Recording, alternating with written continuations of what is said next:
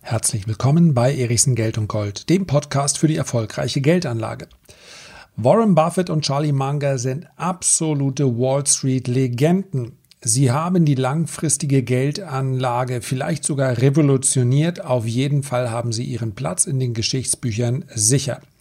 Was Sie als grundlegend für die Aktienanlage bezeichnen, möchte ich heute gegenüberstellen, und zwar den Aussagen von zwei Hedgefonds-Legenden, nämlich David Einhorn und Bill Ackman.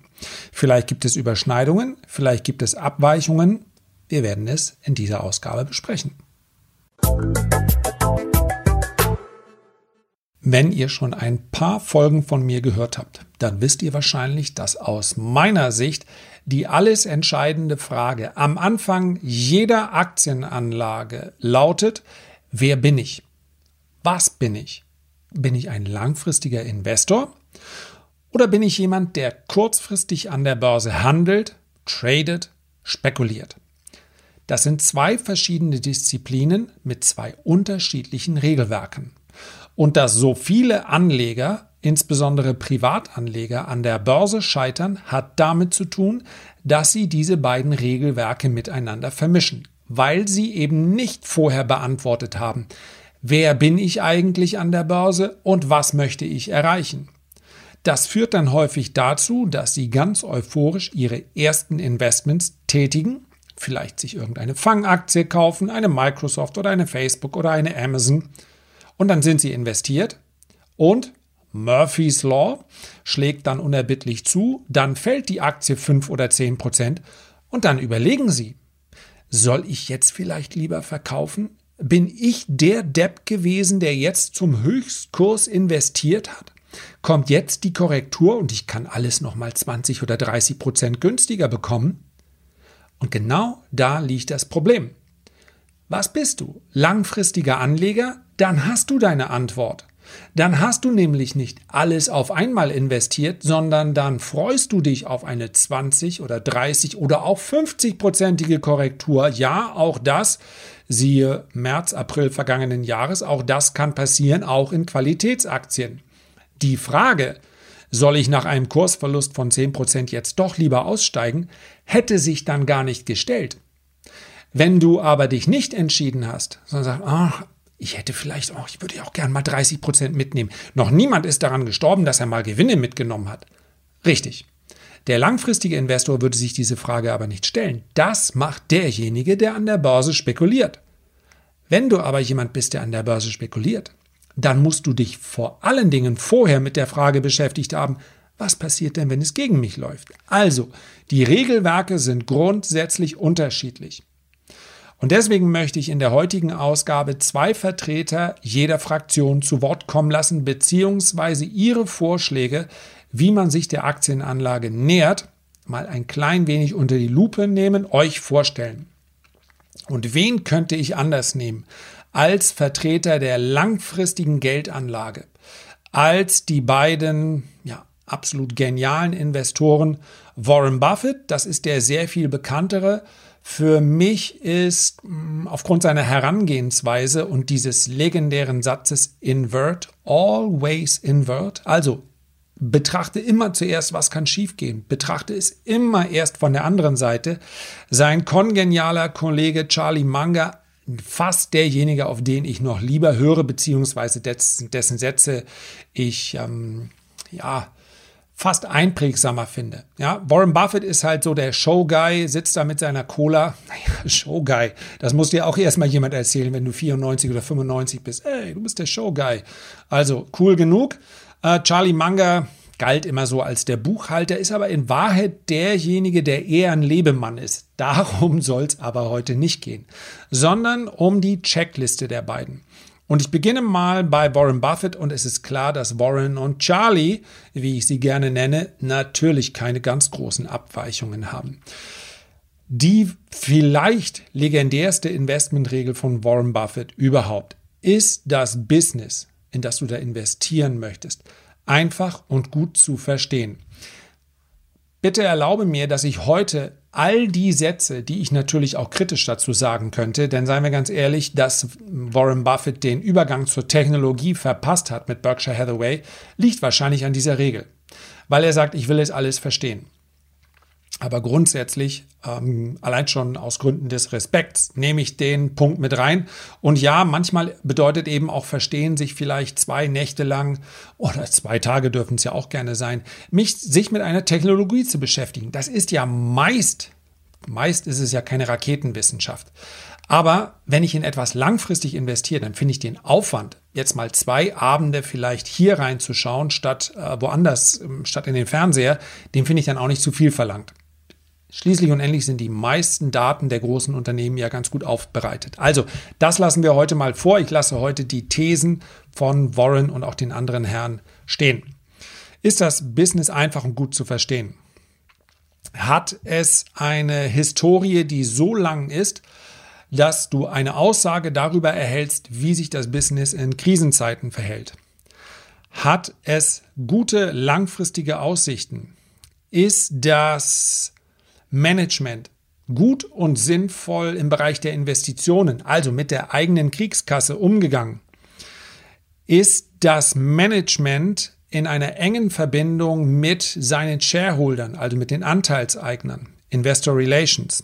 Ja, oder ziehen die ihr eigenes Ding durch und fühlen sich eigentlich nicht genötigt, hin und wieder mal dem Aktionär einen Brocken zuzuwerfen? Oder es ist dann nur ein Brocken. Also, damit man ein Management hat, welches man auch versteht, muss das Management natürlich auch äh, kommunizieren. Hat das Management einen Fokus auf den Return on Equity? Wichtiger Punkt für Warren Buffett, dass vereinfacht gesagt immer der Fokus darauf liegt, wie verdiene ich denn schließlich und endlich Geld? Warren Buffett ist kein Kritiker von oder ist lange Kritiker von Amazon gewesen, weil Amazon für praktisch ein Jahrzehnt seinen Fokus immer auf den Umsätzen hatte. Nicht unbedingt auf den Gewinn pro Aktie. Das muss aber einem Investment aus Sicht von, von Warren Buffett nicht widersprechen. Warren Buffett ist übrigens ja in Amazon investiert. Ist nicht seine größte Beteiligung, aber ist, wenn auch spät, dazugekommen. Auch steigende Umsätze können sinnvoll sein. Es geht hier ganz wesentlich nicht nur um den Gewinn pro Aktie, sondern um den Cashflow. Und der Cashflow bei Amazon war immer gigantisch groß. Dass nicht so viel Gewinn dabei rauskam, lag schlicht und einfach und liegt auch noch immer daran, dass Amazon so viel auch wieder investiert. Es spricht nichts gegen Investitionen. Dann okay, sowas wie eine Profit Margin, also wie hoch ist allgemein die Margin oder es ist, ist ein sehr margenschwaches Geschäft, das mochte Warren Buffett noch nie. Und dann verschiedene Punkte, die ja eher allgemeiner Natur sind, wie, wenn man ganz ehrlich sind, diejenigen, die ich jetzt genannt habe, auch. Aber es ist nicht verkehrt, sich damit auseinanderzusetzen. Charlie Munger, so ähnlich. Verstehst du das Business? Ist es, und das ist ganz, ganz wichtig, ist es ein Business, welches insofern deinen Kompetenzbereich berührt, als dass du überhaupt beurteilen kannst, ob es eines ist, in welches man investieren sollte oder nicht? Und das ist natürlich ein absoluter Klassiker. Es gibt sehr, sehr viele Menschen an der Börse und ich sage hier bewusst nicht Privatanleger, denn es gibt auch viele Profis, die investieren einfach, naja, weil alle anderen das auch machen. Die Aktie steigt ist aber ein aktiver Ansatz. Für eine langfristige Anlage ist es enorm wichtig, dass man versteht, was das Unternehmen wirklich macht. Und natürlich, da draußen gibt es Unternehmen, insbesondere auch im Pharmabereich zum Beispiel. Da könnte ich nicht sagen, was die machen. Oder Biotechnology. Ja, es, gibt, ja, es gibt ja auch Unternehmen wie eine BB Biotech, ist keine Empfehlung, nur ein Hinweis, die investieren als Beteiligungsgesellschaft in Biotechnologie verstehe ich, welches die nächste große, ähm, der nächste große Wurf sein wird, wenn es um Biotechnologie steht? Ja, in der Regel verstehe ich das wahrscheinlich nicht. Werde ich dann, wenn die Aktie vielleicht fällt, fällt, fällt, weil die Börse schwach ist, weil die Investoren im Moment keine Lust haben auf die Aktie, werde ich dann bei der Aktie bleiben, wenn ich gar nicht verstehe, was die da machen? Das ist die große Frage. Deswegen, es ist wichtig, dass man notfalls seinen Kompetenzbereich erweitert, wenn man nicht versteht, was dort in diesem Unternehmen überhaupt vor sich geht. Oder man investiert eben nicht. Oder die Möglichkeit, muss ich an dieser Stelle natürlich mal jemanden oder euch, vielleicht ist ja gar keine Überraschung für euch, oder man vertraut jemandem, von dem man sagt, okay, der weiß aber, worein er investiert. Der weiß, worin er investiert ist. Die Möglichkeit gibt es natürlich auch. Entscheidend ist nur, an irgendeiner Stelle in dieser Kette muss Kompetenz da sein, um zu verstehen, was dieses Unternehmen macht. Dann geht es ganz bewusst, deswegen sagt Charlie Munger das und ich habe den Punkt genannt. Er sagt, avoid industries when you know little. Vermeide Industrien, wenn du wenig verstehst. Und er nennt hier als Beispiel harter Tobak, Technologie und Biotech. Und auch das ist, glaubt mir, nach zehn Jahren Bullenmarkt sagt natürlich jeder, ach, in Technologie zu investieren, das ist schon, das muss man machen. Ja, aber wer ist noch an, in Technologie investiert, wenn der Markt mal ein Jahr lang fällt? Das ist ein, wirklich ein ganz kritischer Punkt. Wenn alles irgendwie langfristig immer steigt, dann ist es leicht investiert zu sein. Aber die Helden werden ja dann geboren, wenn das Ganze mal in Rückwärtsgang einlegt. Wenn sich die Technologiefirmen, die wirklich Geld verdienen und die Technologiefirmen, die einfach nur eine super Story verkauft haben, wenn die dann voneinander trennen. Und ich möchte hier gar nicht auf, auf einzelne Aktien eingehen, aber ich bin ganz offen, ob ein Lieferdienst wie DoorDash in den USA ob der 30 oder 40 oder 50 Milliarden wert ist, einfach aufgrund der Tatsache, naja, es ist doch ein Lieferdienst. Da fehlt mir die Fantasie. Deswegen kann ich in so ein Unternehmen nicht langfristig investieren. Ich bekomme nie im Leben, ich habe da offensichtlich irgendwas nicht verstanden. Also, ganz, ganz wichtiger Punkt. Dann gibt es aus Sicht von Charlie Munger diesen schönen Begriff des Mode äh, Graben, Burggraben. Hat das Unternehmen um sich herum einen Burggraben, welches das Unternehmen davor schützt, dass andere Unternehmen sehr schnell aufholen können. Eine gewisse Marktführerschaft ist in allen Bereichen sinnvoll. Das müssen nicht immer die ganz großen Branchen sein und man braucht auch nicht nur Marktführer im Depot. Aber gerade in schlechten Zeiten sind Marktführer diejenigen, die diese Zeiten positiv ausnutzen können, indem sie beispielsweise schwächere Wettbewerber übernehmen. So, dann halten Insider, also das Management, die Gründer, halten die, die selber die Aktie und kaufen sie die Aktie gelegentlich auch nach. Oder findet man die Insider alle auf der Verkaufsseite? Ebenfalls ein wichtiger Punkt. Und last but not least, um hier bei der Long-Term Investing, bei dem Long-Term Investing noch was hinzuzufügen, was natürlich in diesen Zeiten offenbar gar keine Rolle mehr spielt, langfristig aber schon eine Rolle spielen wird, hat das Unternehmen seine Schulden im Griff. Es gibt da draußen eine Reihe von Zombie-Aktien, die viele, viele Milliarden Dollar wert sind. Aber egal wie die Umstände aussehen, ich möchte langfristig kein Unternehmen in meinem Portfolio, welches aus dem Cashflow heraus seinen Schuldendienst nicht mehr leisten kann. Genau das ist ein Zombie-Unternehmen. Ob die Marktumstände gerade so sind, dass man aber seine Schulden umschulden kann, ja, das, das mag im Moment so sein. Das mag momentan, Beispiel amerikanische Ölindustrie, teilweise sogar ähm, politisch unterstützt so sein.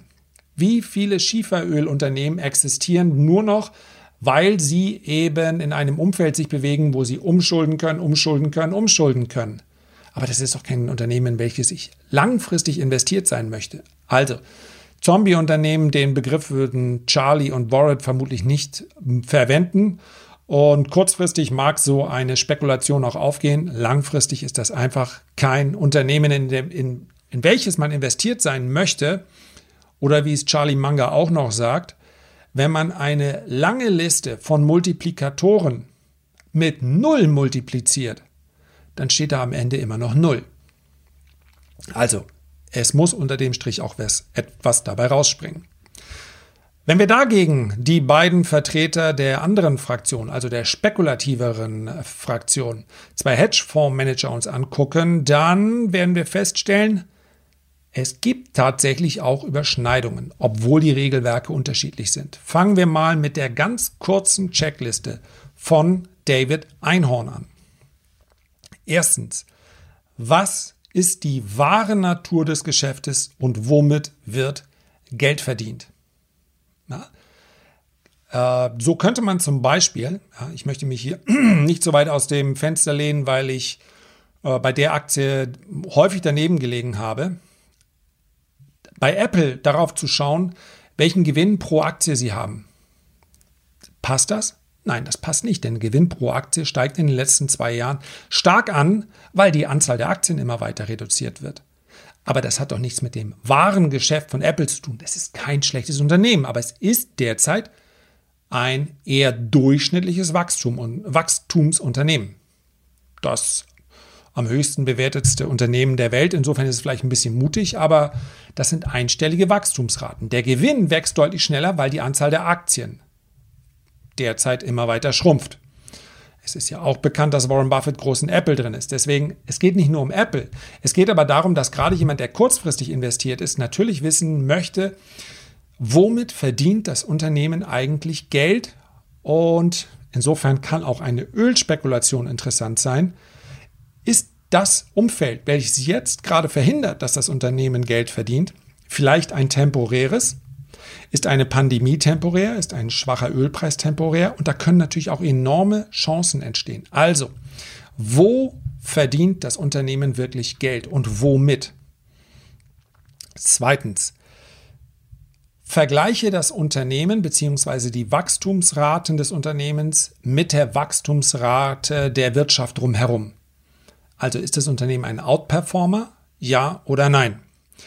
Und das Dritte, wie macht sich das Management beziehungsweise wie sind die Großinvestoren in diesem Unternehmen tangiert von dem, was da passiert?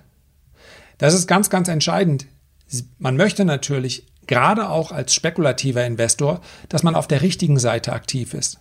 Wenn ich mir aufgrund eines Zeitungsartikels, der vielleicht schlecht recherchiert ist, sage, mich interessiert jetzt diese Aktie und ich kaufe, während die Großinvestoren gerade alle verkaufen, dann ist die Frage, ob ich, der ich aufgrund dieses Zeitungsartikels gekauft habe, oder ob die Insider, die gerade verkaufen, ob die da besser informiert sind. Und wie gesagt, gegen Insider-Verkäufe spricht nicht immer was. Ganz wichtig, dass man sich nicht anschaut, hat der CEO etwas verkauft.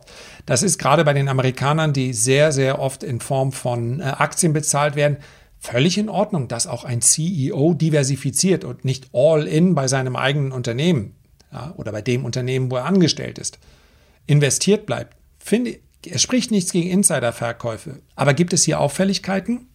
Das ist dann aus Sicht von David Einhorn etwas, worauf man achten sollte.